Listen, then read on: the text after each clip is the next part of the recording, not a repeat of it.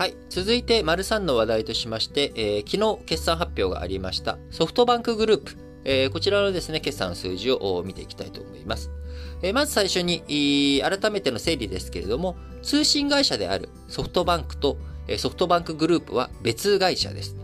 ソフトバンクグループの傘下にですね、ソフトバンクがありますけれども、こちら別の会社になっており、ソフトバンクグループといった時には、主な事業としては、ソフトバンクとかをはじめとする、いろんな企業に対してですね、投資をして、収益を上げていく、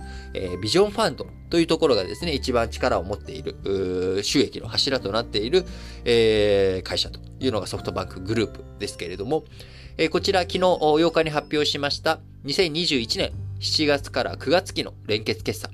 最終損益、この3ヶ月間の最終損益が3979億円の赤字となりました。えー、4月からのですね、通期で見たらですね、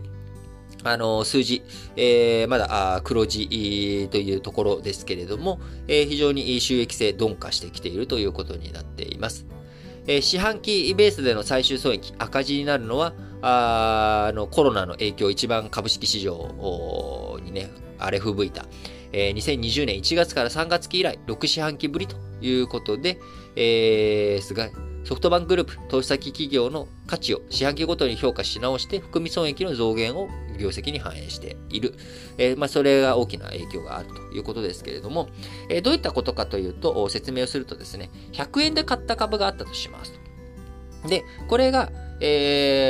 えー、時価がですね、えー、1万100円になりましたってなると、差額の1万円がわーい利益だっていうことで、えー、その3ヶ月間の利益として1万円っていうのが上がるわけですね。これ税前の数字です。税金引いた後の金額は一旦考えずに、税前だけでちょっとめんどくさいんでね、えー、お話しすると1万円ですと。やった1万円儲かったでも実際には現金があるわけじゃなくて、ただ、評価益、株の評価として1万円上がりましたと。100円が1万100円になりましたと。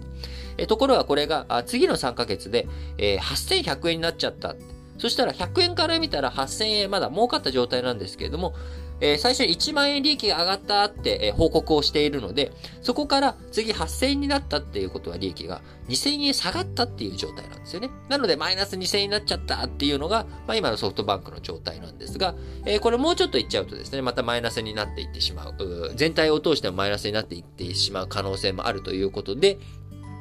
えー、昨日の決算説明会の中で、孫正義会長兼社長は、真冬の嵐のど真ん中にある。という認識を示しております。えー、というのもですね、えー、今回コロナの影響とか、まあ、そういった一時的な要因というよりかは、より一層ちょっと根が深いということがありまして、ソフトバンクグループ投資先として、えー、非常に中国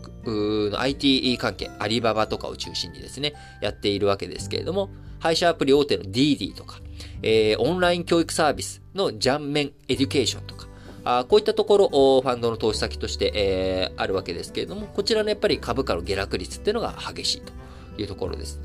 え中国、今、教育関係についてはですね、えー、まあ、お金持ちがより、こう、塾とかにいっぱい通わせて、えー、よりお金持ちの子供が教育、高い教育を受けて、えー、そして、えー、高学歴を手に入れ、えー、さらにいい就職を得て、えー、さらに、まあ、お金持ちに再生産されていくと。いうところ。まあ、そういったところを危惧して、え教育関係についての、こう、締め付け、えー、強めていますと。まあ、それの影響をもろに受けてですね、オンライン教育サービスとか、まあ、こういったところについての株価が、冴えていないと。で、IT 関係についても統制を強めているという状況の中、まあ、ソフトバンクグループとしては今後の投資先、どういうふうに選定していくのかというところが、あ注意部が考えていかなければいけないというところになっています。えー、ソフトバンクグループ、今後のリスク抑制策としては、投資金額、まず抑制していこうと。えー、2019年に始動した2号ファンドは全額自己資金で運用し、1号ファンドの1件あたり平均投資額1000億円強だったというところから、えー、2号についてはですね、1件あたり200億円強にとどめているということです。えー、そして投資先の国、地域も分散化を進めていき、えー、地価ベースではアジア、欧州、中南米などが46%を占め、中国は19%ということで、えー、中国企業への投資、継続しているものの少額に現在留めているということです。